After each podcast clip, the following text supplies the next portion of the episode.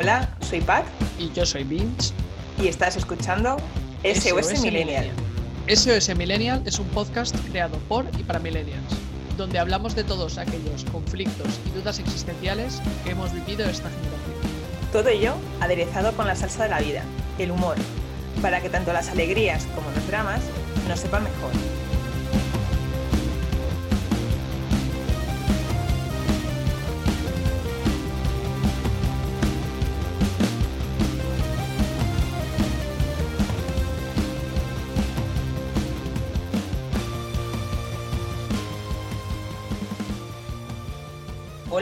Oyentes Dramenials. Seguimos con nuestros orígenes y hoy vamos a hablar del caldo de cultivo en el que nos cocinaron a fuego lento. De verdad, nuestra obsesión con la comida es, es para tratamiento. Eso sí que es un drama, drama millennial. Sí, igual tiene que ver que se acerca la hora de, de comer y, y no pensamos en otra cosa.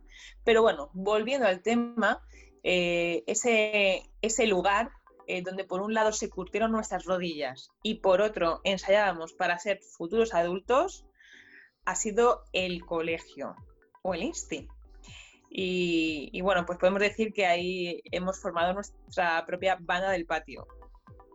Es, ha sido, además de tal y como lo dices, el colegio es una grandísima metáfora de lo que es la vida millennial, porque empezamos con notitas eh, y acabamos en el instituto con móviles de tapa y ya en la universidad eh, daban los primeros pasos, gateaban las Blackberries y los smartphones. O sea, toda nuestra vida educativa ha estado empapada en cambios.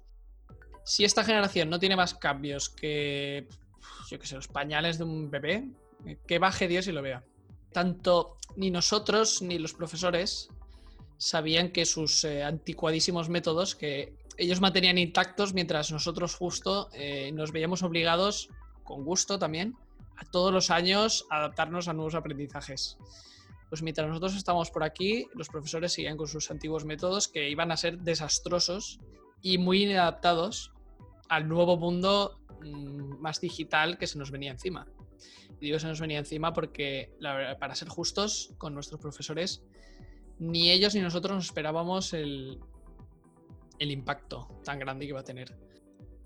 Y me gustaría empezar exponiendo por qué consideramos que fallaba el sistema educativo o porque no se adaptaba a este nuevo mundo que se nos venía. Porque yo creo que para nuestra desgracia lo que no ha cambiado a, a esa misma velocidad eh, a la que se desenvolvía el mundo es la forma de enseñar. Y hemos heredado los métodos de, de nuestros padres, de nuestros abuelos, de nuestros bisabuelos, si me apuras.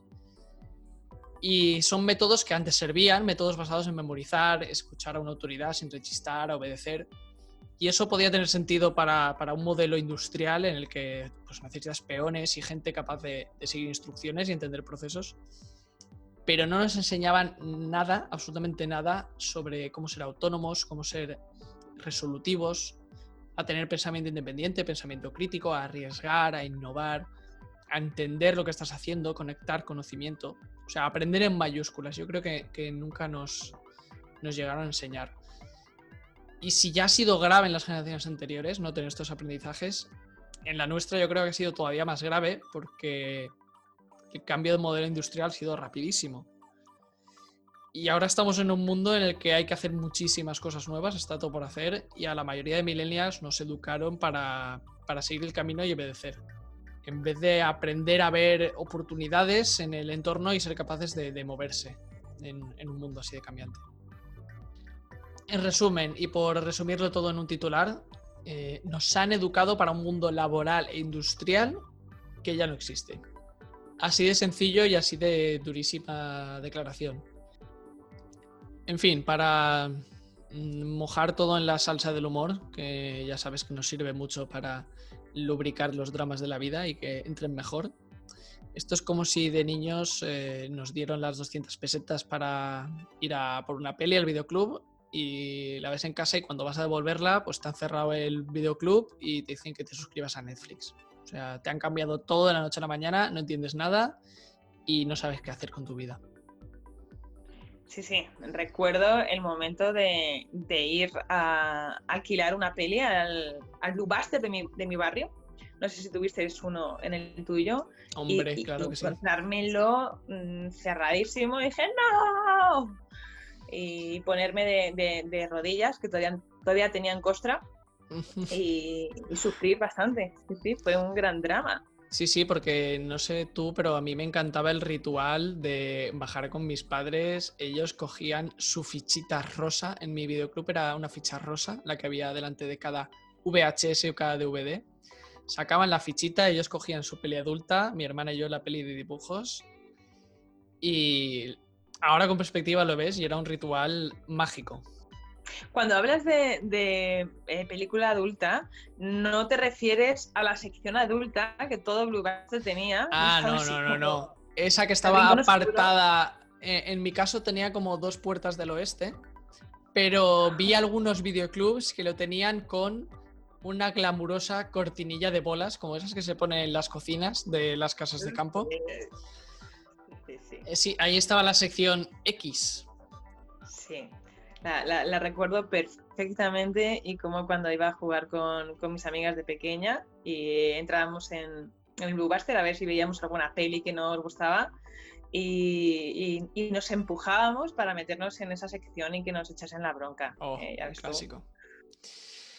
Bueno, ya que me he desahogado y has soltado mi lado dramenial, eh, luego ya pensaremos en soluciones, pero ahora te toca a ti. Pat, cuéntanos, ¿qué, qué sentías tú que fallaba en el sistema educativo, que fíjate que éramos jóvenes y ya sentíamos, quizá no sabíamos explicar, pero sentíamos y sabíamos que algo estaba fallando.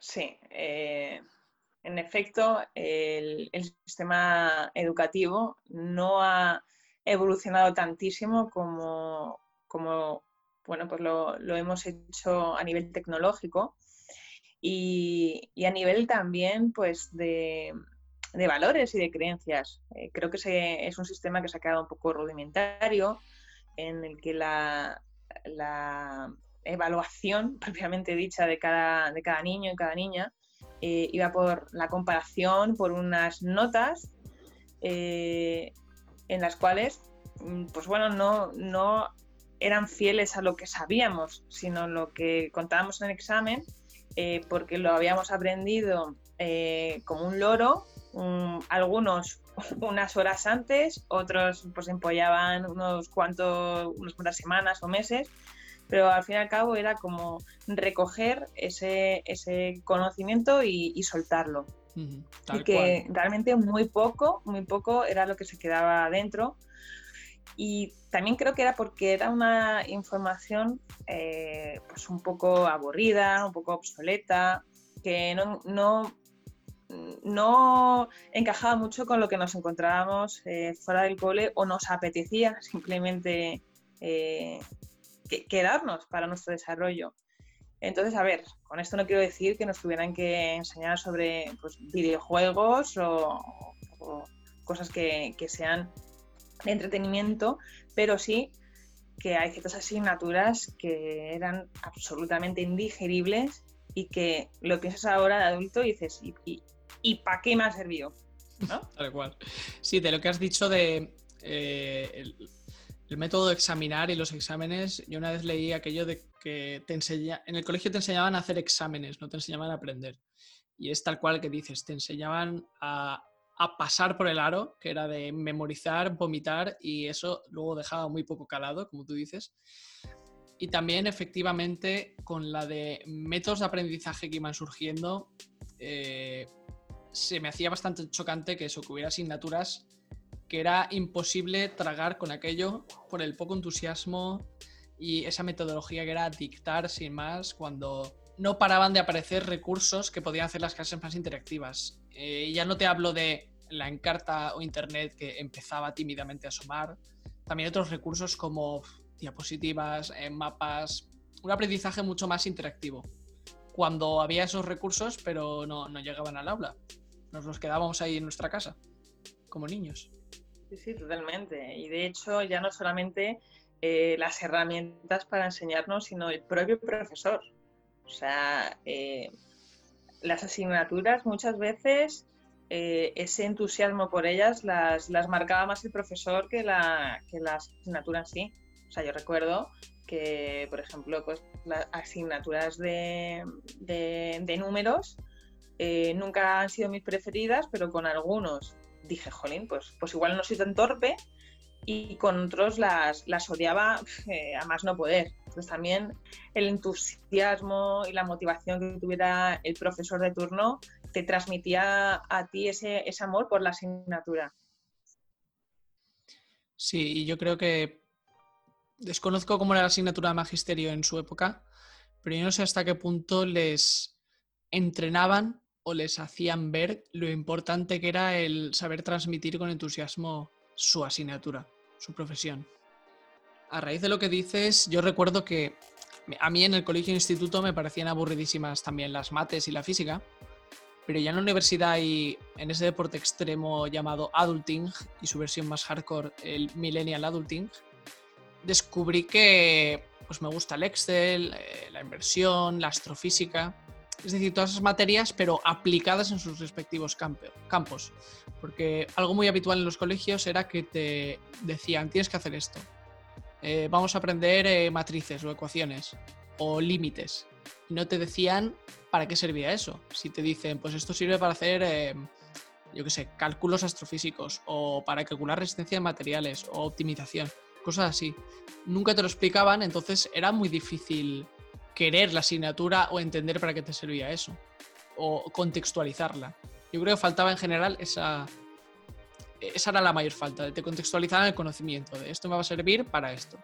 Y eso, yo creo que esta combinación me parece la perfecta receta, volvemos al culinario, para crear niños aburridos, porque no hay nada peor que sentar durante una hora a un grupo de chavales y sin que te expliquen absolutamente nada para ponerte en contexto, pues te sueltan su rollo y no te dicen de por qué vais a dar eso en esa asignatura, qué usos tiene en la vida real, por qué es importante, para qué te puede servir en caso de que quieras ser en un futuro te interese una profesión en concreto, ¿no? En una profesión en concreto. Una Mira, todo se, se va a lo mismo. Una profesión en concreto y por ejemplo, había otras que sí que entendía. Por ejemplo, los comentarios de texto le veía sentido porque te enseñaban comprensión lectora, entender eh, tramas narrativas, a organizar ideas, a redactar, que también lo veo muy importante. Pero también hay que decir que son cosas que deduje por mí mismo. A mí en ningún momento ningún profesor ni profesora me dijo, oye, que sepáis que los comentarios de texto os van a aportar todo esto en la vida. No, no, desde luego tienes esa, esa impresión creo que es la que tenemos todos acerca de las clases en las que nos, nos, sentaban ahí un montón de niños y a darnos una chapa detrás de otra sin esa aplicación práctica que, que necesitábamos entender y saber para aplicarlo luego a cosas que realmente nos motivaban. Pero bueno, también esto trajo su parte positiva y es que eh, muchos de los, de los hobbies o dones que, podíamos tener de niños los sacábamos a la par que estas clases tan, tan aburridas. había el que destacaba en papiroflexia, el que se ponía a hacer eh, poesías o, o, dibujos. Yo era de las que dibujaban, dibujaban en la mesa y dibujaba a los profesores o dibujaba pues a lo que me apetecía. Entonces yo creo que eh, por otro lado pues desarrollé esa parte creativa a la par pues que me estaban metiendo una chapa sobre eh, el análisis sintáctico. por cierto, ¿para qué servía eso? Eh, lo podemos sumar a la larga lista de conocimientos inútiles del colegio, junto a la lista de los Reyes Godos, que por suerte ya lo quitaron para nuestro sistema educativo, o las raíces cuadradas. Y en general todas esas cosas que hoy en día las puedes consultar y si te pones a pensar en el trabajo, consultas muchas cosas. No te lo tienes que memorizar todo en la cabeza como nos hacían los exámenes. Y también decir que sí, que mm, el aburrimiento es eh, la antesala de la creatividad y a favor del colegio y su larga lista de secciones aburridas, yo creo que sí, fomentó muchísimo la creatividad. Bueno, y ¿Y qué te parece? ¿Qué te parece si hablamos de los famosos test de inteligencia? Uf. Ojo. Eh, inteligencia además monopolizada, porque había una y ya está. Sí, eh, dejando de lado todas las demás inteligencias como inteligencia emocional, interpersonal, em, espacial, lingüística. Eh, al final todo se resumía en inteligencia lógico-matemática, como si fueras retrasado mental por no saber hacer ciertas sumas, obviando todo lo demás. Yo creo que aquí tienes una anécdota personal muy reveladora y me atrevería a decir que es de serie o película norteamericana. Por favor, cuéntanosla, que, los oyentes están deseando escucharla. Bueno, pues por ir de, rebelde, ir de, la nueva Juana de Arco estudiantil, pues consciente e intencionadamente intenté boicotear un test de, inteligencia, porque me parecía una mierda, me parecía eh, arcaico, eh, lamentable. Entonces lo boicoteé y puse las, respuestas a, voleo. Que por otra parte creo que, era la forma más eh, usual de, rellenar estos test a voleo. Pero bueno, yo lo hice en plan de, pues si sé que es la C, pues voy a poner que es la B porque, porque sí. Y saqué un 8 sobre 100. Entonces eh, me diagnosticaron de un retraso mental profundo. Y, de hecho, eh, los profesores mm, o sea, en mi propia clase dijeron, es que lo recuerdo perfectamente cómo dijeron algo de hay una chica que a pesar de que pues bueno pues esfuerza y saca buenas notas eh, ha sacado un 8 de, de em, coeficiente intelectual que es un retraso profundo y bueno, pues la chica se esfuerza y saca buenas notas incomprensiblemente. Sí, y yo me puse las gafas de sol en la clase en plan de, sí, soy yo, la tontita de la clase, mm. la retrasada, la, mm, la más humillada, porque es que encima contaron, o sea, no dijeron nombres, tuvieron ese, ese detalle, pero, pero yo, yo sabía que era yo. Entonces, ¿a quién le explicaba? Digo, que he boicoteado apuesta vuestra mierda de, de test y que no comulgo para nada con esta forma de clasificar a una persona de inteligente o no, y aparte de que el hecho de hacerlo me parece lamentable. Así como otro, otras formas de, de, humillación que recibíamos, pues porque a lo mejor no estábamos en el ritmo de la clase, nos aburríamos. Eh, yo recuerdo de, sobre todo haber estado más aburrida que, que desconectada. Y, de hecho me desconectaba por el aburrimiento, pero, pero claro, luego pues como que preguntabas o algo y te sentías pues tontito, encima con un retraso mental diagnosticado por tu dinamita. diagnosticado bajo test, ojo, que los test eran poco menos que la palabra de Dios que ha bajado del cielo y te lo ha firmado de su puño y letra. Me temo que... Me temo que los profesores de antaño no conocen el ya conocidísimo ahora a nivel pedagógico del efecto Pygmalion que es ese sesgo por el que... Eh, que sepáis que no lo he buscado en la Wikipedia, eh, que este me lo sabía ya, me lo venía aprendido de casa. Efecto Pigmalión, lo voy a explicar más o menos con mis palabras, es el efecto que puedes causar negativo en una persona si la etiquetas en su rendimiento. Es decir, si unos profesores le ponen el San Benito o la etiqueta de retrasada mental o retrasado mental a un alumno, eh, este puede llegar a creérselo y bajar mucho más su rendimiento de forma que si no se lo hubieran dicho. Y a, la inversa también, es decir, de un alumno con dificultades, una alumna con dificultades, si la animas, eh, pueden llegar a mejorar su rendimiento.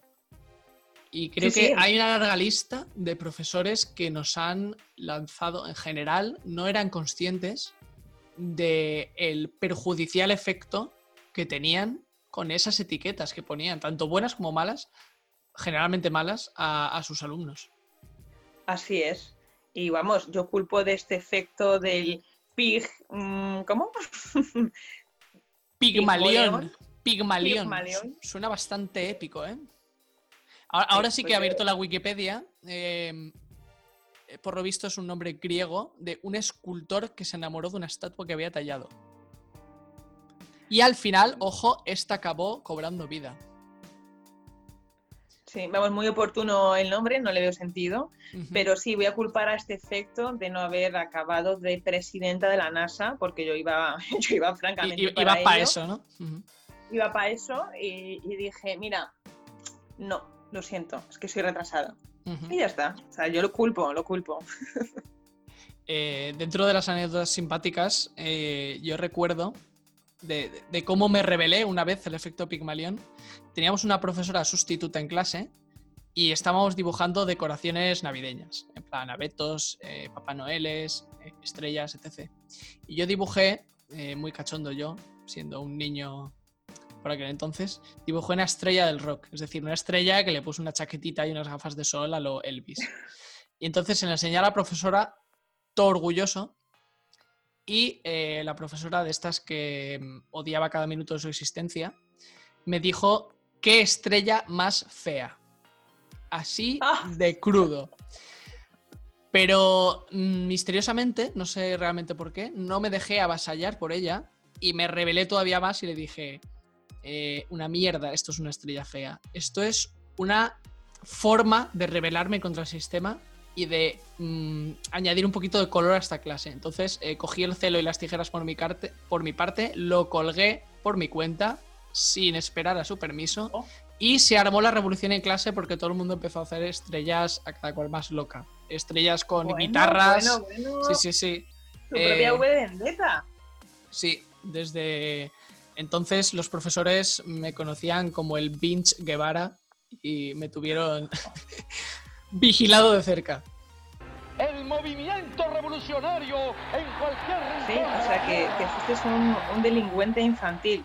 ¿Y qué tipo de represalias eh, tuvieron contra ti? Mm, ¿Fueron técnicas inquisitorias, eh, tipo copiar 100 veces, no tengo que portarme así? ¿O castigado sin recreo. Dime, dime, qué, método de tortura utilizaron contigo? Pues seguramente los habituales eran castigados sin recreo o copiar 100 veces, aunque me pregunto mm, cuál era mi delito. No sé si me hicieron copiar 100 veces, no voy a volver a tener eh, instintos de pensamiento independiente de salirme de la masa y la obediencia del profesorado, o no voy a mm, fomentar la insurrección de mis compañeros de clase. No recuerdo exactamente qué, cuál fue mi delito y, el castigo, pero supongo que fue alguno de esos dos. Bueno, en cualquier caso ya prescrito y, ahora eres un alumno aventajado y una persona independiente, con autosuficiente y con pensamiento libre. Bueno, me siento muy orgulloso de escucharlo de una retrasada mental según un test de inteligencia. Eh, solo, solo hay que verte para ver hasta qué punto ese test de inteligencia era un fiel reflejo de la realidad. Me lo tomaré también como, un piropo a tu manera. y, sí, muchas gracias al diseñador de esos test que arruinaron la autoestima de tantos niños, pero que también hemos sido eh, rebeldes y, y hemos sido fuertes para, para seguir nuestro camino a pesar de las etiquetas y los, y los estereotipos que nos querían eh, meter. Bueno, por suerte hay que decir que no todo aprendizaje era sinónimo de tortura medieval y también teníamos eh, espacios de aprendizaje donde todo era más divertido y todo era mucho más interactivo. ¿Pero a qué te refieres? ¿A la Encanta 2000? o programas así como cifras y letras, que, tal, que molaban, vamos. O, alto voltaje con Constantino Romero y su preciosa voz. Pues la verdad es que sí, esos eran espacios de aprendizaje, pero me refería más a clases extraescolares, eh, deportes extraescolares también, campamentos de verano, libros o videojuegos incluso, o personas referentes, vamos. Y sí, la verdad es que los centennials y los más jóvenes que nos estén escuchando seguramente están en estado de shock mientras escuchan esto, pero sí, por increíble que, parezca, se podía aprender sin internet ni esas moderneces. Pero esto dará para otro capítulo sobre cómo aprendíamos en los tiempos sin YouTube. Y somos como de la última generación que puede decir que, ha pasado por, por la enciclopedia Larousse y demás. O buscar en el diccionario, esa antiguaya eh, del Pleistoceno. Vox cuando Vox no era un partido político. Vaya. cuando Vox eh, Nos despertaba las peores pesadillas en clase de lengua, exacto. Pero sí, siempre ha tenido una connotación un poco terrorífica en nuestras vidas. También hay que decir, para rebajar nuestro nivel de dramenials y de quejitis, que lo que nuestros padres sufrieron mm, fue bastante más duro, en el sentido de que era un sistema mucho más basado en el miedo, en la disciplina, en el golpe de regla, literal, y la hiperrectitud. Digamos una especie de mm, despotismo ilustrado a lo Carlos III. Gracias, profe de historia. Veo que alguna de tus lecciones me calaron. Y mm, podíamos haber venido de. Venimos de algo peor que por suerte no hemos probado en nuestras carnes. Bueno, habla por ti, porque he de decir que, que, bueno, estuve en tres colegios y uno de ellos era religioso, pero religioso no, no de monjitas, como, como la mayoría, de curas. Ostras. Eh, estamos hablando de religi- colegio religioso, no de postureo, sino de que en el 11 inicial tenían a sus curas titulares haciendo de profe. Sí, Muy duro. de llamarles padre y usted. Ostras. Levantarnos, levantarnos toda la clase cuando pasaba el, el cura, profe, padre. y, y nada, pues eh, por las mañanas rezábamos todos los días. Eh, nos levantábamos mientras, mientras pasaba al encerado, porque no sé, tú lo llamarías pizarra, yo lo llamaba encerado. Y, entonces entraba el, cura. Es verdad que no tenía muchos profes eh, eh, religiosos, casi todos eran laicos, pero bueno, eh, los que había se hicieron de notar. Y, nada, eh, entraba, nos levantábamos, rezábamos todos los días, ya nos sentábamos y empezaba la, la clase. Y bueno, pues tenían métodos muy peculiares de enseñar y tal. Y luego peculiaridades del colegio, era que teníamos, teníamos una iglesia y pues celebrábamos todas las fiestas religiosas. Yo no sé si sabes eh, lo que es el miércoles de ceniza. No, i- i- ilústrame, por favor. Bueno, pues de lo que me acuerdo del miércoles de ceniza es que me caía literalmente ceniza en el pelo. ¿Os, e- Un- os e- echaban ceniza en el pelo? ¿Esto es en serio? ¿No era, una, ¿No era el Día de los Inocentes y te estás mezclando de días? Eh, no, no, ese día éramos como, como un cenicero, nuestra cabeza parecía un cenicero, entonces pa, Uf. pa, pues, pues nos daba ceniza y bueno, pues estaba bien, Mm. porque nos sentíamos mucho más puros. Nada, como, Y- nada para conseguir fieles eh, como echarles ceniza en la cabeza.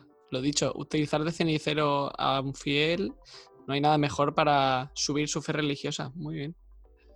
Sí, sí, de hecho no- nos tenían a todos funelizados. Y bueno, no sabía qué quedaba ahí porque eh, si, si entrábamos, entrábamos en la, en la capilla y re- recuerdo, creo, que los, los viernes teníamos como la oportunidad, o cada dos viernes, de confesarnos. De confesarnos. Ostras. Sí, sí, sí. Y digamos que los, los curas que, que ya pues, eh, estaban mayorcetes y, y, bueno, pues orbitaban por el colegio y apenas les, les veíamos porque esos ya no estaban en condiciones para dar clases, pues estaban ahí en el lado del confesionario, que dudo si, si se movían de ahí o les pasaban el bocadillo por debajo de la puerta. Entonces, bueno, pues como, como buenos seres eh, pecadores, eh, con 10, 12 años que tendríamos, pues nos íbamos a confesar y empezábamos con el Ave María Purísima, entonces el pecado concebido y bueno, pues hace dos viernes que no me confieso y mis pecados son mm, pues, tan graves como eh, no me he lavado los dientes, se la he jugado a, a mis padres pensando que me acostaba y me fui a ver programas con dos rombos o pues me he quedado con hambre y le he quitado el bocadillo a mi, a mi compañero de clase y bueno, pues todas estas cosas. Entonces... Los típicos nos- pecados de niños y de recreo, vamos. Sí, sí, básicamente. Y nada, pues eh, nos decían que no nos preocupásemos, que, que rezásemos tres Ave Marías, cuatro, que- cuatro credos y dos Padres Nuestros y, y ya está, ya salvados. Así que esa era nuestra penitencia, nos poníamos ahí a, a rezar. y se acabó. Entonces, bueno, yo me sentía que había veces, digo, bueno, verás tú, verás tú que voy aquí de lista y me voy a saltar la friolera de tres credos. Me los voy a saltar y luego que se atreva la agencia tributaria celestial de, pedirme cuentas. ya, ya, porque no, había forma de rendir cuentas, a ver si, si te había caído una condena de tres, tres Padre Nuestros, eso luego que vigilaba que los habías dicho, ¿no? Y también se me ocurre que, por ejemplo, los típicos pecados de niño, pues por ejemplo, copiar en un examen o eh, mentir a mi compañero. Eh, yo creo que os podían haber dado al principio del curso una tabla de equivalencias o poner el, menú de pecados en la puerta del confesionario y decir, eh, trola, dos padres nuestros. pegar a no sé quién en el recreo, cuatro Marías. Y así pues lo teníais claro y dices, pues mira, este verano mm, va, me sale a cuenta copiar el examen, que veo que este año hay rebajas y han pasado de tres padres nuestros a dos. Me sale, me sale a cuenta. Me sale a cuenta, ¿cómo me das a aprovechar la, oportunidad? además, si los dices del tirón, te hacen un descuento. Como las multas, ¿no? Si lo dices en el acto, te, rebajamos a la mitad los eh, rezos. Así, así. Entonces, bueno, pues eh, echaba mis cuentas y decía, joder, es que me, me sale a cuenta, le voy a dar un collejón a este de clase porque me tiene, me tiene hasta, pero, pero igual me espero al Black Friday de, los retos. Me espero a la semana de ofertas, como en el Lidl, de este mes, me acuerdo que venía robo de cocina, pues dices, mira, este mes me acuerdo que los Ave Marías estaban a mitad de precio. De hecho, creo que alguna vez dije, mm, eh, mira, es que te iba a dar una colleja, pero mejor te la doy mañana que está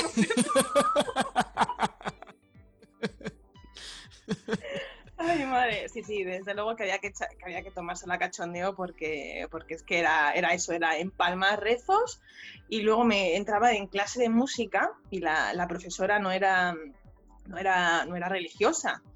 O sea, me refiero a que no era eh, monja, eh, o sea, esta no se entrega el menú a principio de cursos de equivalencia de crímenes y pecados por eh, rezos, ¿no?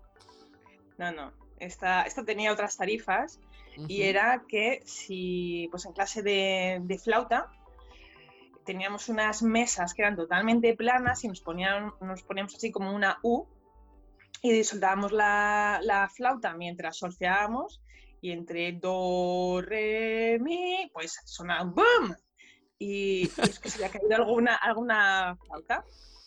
Entonces, claro, había un silencio sepulcral decía, joder, que no haya sido mi flauta, que no haya sido mi flauta. Patricia, ¿se te ha caído la flauta? Sí, sí, ah, es la mía, es la mía, de verdad. Ay, no me he dado cuenta. A limpiar el piano. O sea, me ponían a limpiar el piano. Ostras. sí, desde luego tarifas eh, originales en tu colegio, ¿eh? O sea, no, innovarían en pedagogía, pero en castigos, vamos, eh, más emprendedores. Era como, no sé, como un, refuerzo, refuerzo negativo total. Y, nada, lo gracioso era que, había acúmulo de faltas entonces, bueno, pues yo prefería que se me cayera la, la, flauta al principio porque si mientras alguien limpiaba el piano y se caía otra flauta, decías, hostia, a este le toca, le toca la mesa. Pero es que ya el tercero, el tercero le podía tocar los zapatos y decía algo de... un, un momento de limpieza peor. Sí, sí, me lo voy a quitar ya, voy a pasar por esto. Oye, pues como castigara mucho, vamos, llegaría a un punto que la clase estaba tan limpia que, uno, las señoras de limpieza estarían encantadas y dos, em, no quedaría nada que limpiar. Me imagino que les ponía a los niños diciendo, mm, no sé, ordéname las estanterías o, vete a limpiar los baños, porque en la clase ya no queda nada que limpiar. o, este aparcaba una furgoneta, una furgoneta del colegio y decía, venga, y el resto para mi cocina o mi casa. o sea, ya está. Y nos llevaba a todos ahí para limpiar. Sí, sí. Vaya tela. No, no, oye, eh, los castigos de tu colegio dan para un capítulo entero, ¿eh? Vaya tela. Total, total. Así que que me llamasen luego retrasada mental no me parecía tanto. Hombre, hay que decir que tu inteligencia para hacer cálculos rápidos de equivalencias de castigos, de mm, a ver cuántos padres nuestros o cuánta, cuántos pianos voy a tener que limpiar, oye, eso es inteligencia financiera pura, ¿eh? Hombre, así es como así es como aprendí las puras matemáticas, vamos, yo no sé cómo no he sido economista.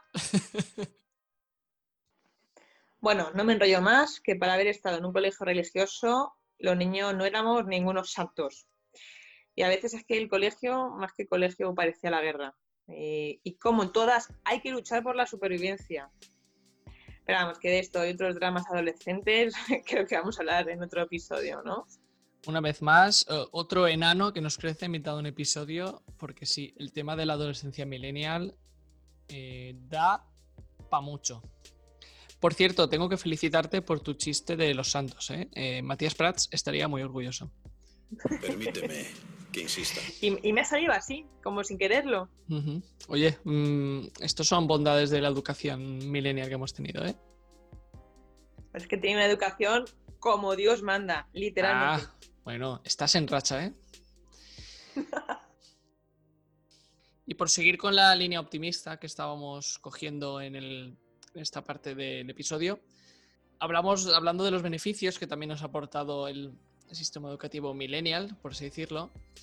También ha habido cosas positivas, como la disciplina que tuvimos, que no era tan dura como la de nuestros padres y tampoco tan laxa como la de ahora, que en muchos casos parece que no se respeta en absoluto el papel del profesor, ni por parte de los alumnos, ni por parte de los padres, que están más preocupados en algunos casos en ponerse al lado de su alumno y en vez de remar en la misma dirección que el profesor, que al fin y al cabo lo que quiere los profesores y las profesoras lo que quieren es hacer bien su trabajo. Efectivamente, ni tanto ni tan calvo. O como nos gusta más, ni calvo ni tres pelucas. Oh, me encanta esa expresión. Un saludito a nuestros oyentes calvos. Ir calentando que salís. Después de la vacuna, nos vemos en Estambul. Por cierto, si alguno de nuestros futuros y adinerados patrocinadores eh, tiene una clínica en Turquía, ya sabéis dónde encontrarnos. Sí, sí, ya habíamos dicho que en el programa número 100 íbamos a sortear un viaje a una clínica de, trasplante capilar de Estambul, ¿no? Sí, sí, sí. Yo creo que, si tiramos de meroteca, en algún momento lo hemos dicho. Y bueno, pues volviendo al tema, al temita de, bueno, de, la, educación y de la escuela, pues hay que decir que no todo lo que hemos aprendido, eh, no todo lo que hemos vivido en la, en la escuela para, para, olvidar o que no nos haya servido para nada en la, en la vida adulta. Añadiría, además de lo que has dicho de la disciplina y el respeto hacia los profesores, pues otras herramientas fuera de la lección, eh, como, como son pues la convivencia en grupo, adquirir unas normas de comportamiento para, bueno, pues luego vivir en sociedad, compañerismo y bueno, pues habilidades sociales. Sí que es cierto que, aparte del obligado dramatismo que tenemos que introducir en los episodios de podcast para darle gracia, sí que es verdad que hay que admitir que no ha sido todo tan horrible. Y es verdad que hay muchas cosas que sí que podemos rescatar y de hecho deberíamos mantener de nuestra etapa educativa y nuestra etapa de colegio e instituto concretamente. En resumen y para acabar, que ya llega, ya va siendo hora. Eh, creo que ha llegado el momento ya, sistema educativo, de, abrir las puertas y que corra el aire y introducir novedades y hacerlo mucho más práctico para el mundo que nos hemos encontrado los millennial y que también se van a encontrar las generaciones futuras, los centennial y, ojo, la siguiente generación que ya tiene nombre, generación alfa. Y hablo de habilidades eh, más orientadas al mundo que nos ha tocado vivir y habilidades más prácticas, tanto blandas como técnicas. Y dentro de las blandas, y mm, me quito el sombrero de cuñado y me pongo el de los datos, y según destacan en varios artículos de prensa especializada en temas laborales, pues mm, dicen que son más necesarias que nunca habilidades blandas como la asertividad, la inteligencia emocional, escucha empática, persuasión, saber hablar en público y otras habilidades más técnicas como habilidades informáticas, evidentemente, y también otras como pensamiento crítico, comunicación, gestión de proyectos y otras muchas más habilidades que seguro que nuestros oyentes, entre ellos habrá mm, eh, expertos en educación, que se les ocurrirán muchas más habilidades muy necesarias y muy útiles en estos nuevos tiempos. Sí, así, así es. Quizás nos llamen como futuros ministros de educación para hacer un nuevo planning de, de las generaciones futuras, porque creo muy interesante lo que, lo que acabas de decir. Y yo, pues nada, aportar que, que ya no solo lo que hay que enseñar, sino el cómo enseñarlo y gracias a, una disciplina, sí, pero una disciplina positiva en la que pues no haya tanto desnivel eh, de figuras autoritarias y, niños y tratarles como, un poco más adultos y explicarles pues eh, que, que, tienen una serie de posibilidades, que ellos tienen la capacidad de elegirlas y las consecuencias que traen. Entonces, bueno, yo creo que enseñarles el respeto, la comunicación, eh, educarles, sabiendo pues, que las consecuencias reales de lo que, de lo que van a hacer eh, son lo que van a, experimentar de, pues, bueno, pues de, la, de la sociedad sin tener que utilizar ni premios, ni castigos o chantajes, amenazas, que, sean, que sean amables y que, bueno, pues que al fin y al cabo eh, hagan un buen clima para que todos nos sintamos respetados sin el miedo a el por qué no tengo que hacerlo. Hacerlo porque está bien y porque te sientes bien haciéndolo, sin más. Bueno, y que al fin y al cabo eh, no inculcarles que tienen que cumplir con unas tareas y ya está, hacerlas rápidamente para ponerse a jugar a, a la Play. Bueno, ¿Hay Play ahora? Porque ya estoy desactualizada. A lo mejor estamos hablando con, otro, con otra tecnología superior. ¿Hay Play o me quedé yo en esa fase? No, sigue habiendo Play. Lo que pasa es que las generaciones futuras, como los Centennials y los Alpha, seguramente em, sus próximos juegos serán a través de chips implantados en sus cerebros y vivirán una realidad virtual en su cerebro. Eh, lo estoy viendo como si, como si fuera a pasar mañana. Vale, muy bien. Y bueno, pues hay algo que, leí que resumiría un poco todo lo que hemos querido decir, y es que el objetivo no es cumplir con las tareas, sino que aprendan las, de las tareas. Pues sí, me parece una buena frase de resumen. Oyenters, millennials, educadores, espero que hayáis tomado nota y que os hayamos dejado una imborrable huella después de escuchar este episodio como la misma huella imborrable que dejó en Pat eh, sus curas, su tabla de equivalencia de pecados o su calificativo de retrasada mental. Así es. De hecho, creo que, que lo podría adjuntar al currículum vitae y, bueno, pues poner como eh, formación posgrado eh, retraso mental profundo y como idiomas, pues Ave María Purísima, credos y, salve Reina Madre. Eh, como mm, Millennial 5.0, te diría que lo pongas en LinkedIn, estas habilidades, que te van a ah, abrir muchas. Sí, currículum vitae es muy old school millennial, pero bueno, no te puedo culpar por ello. Y te diría que sí, lo de retrasada mental bajo test te abrirá muchas puertas. Puertas de manicomios, seguramente, pero oye, no dejan de ser puertas. bueno, muy bien. Gracias oyentes por escucharnos un programa más y esperamos verlos en los siguientes. Un saludo y hasta pronto, Pat. Hasta pronto, Beach. Beach no. Binch. Hasta luego, Binch. Hasta luego, Pat. Gracias a todos. Gracias. Gracias por escucharnos tanto si te estás preparando la comida, haciendo yoga o como si somos tu ruido ambiental en el baño. Ayúdanos con tus likes, comentarios y corriendo la voz entre tus amigas y amigos millennials. Podéis proponer en los comentarios los temas que queráis, aquellos que os gustaría que debatamos en próximos episodios.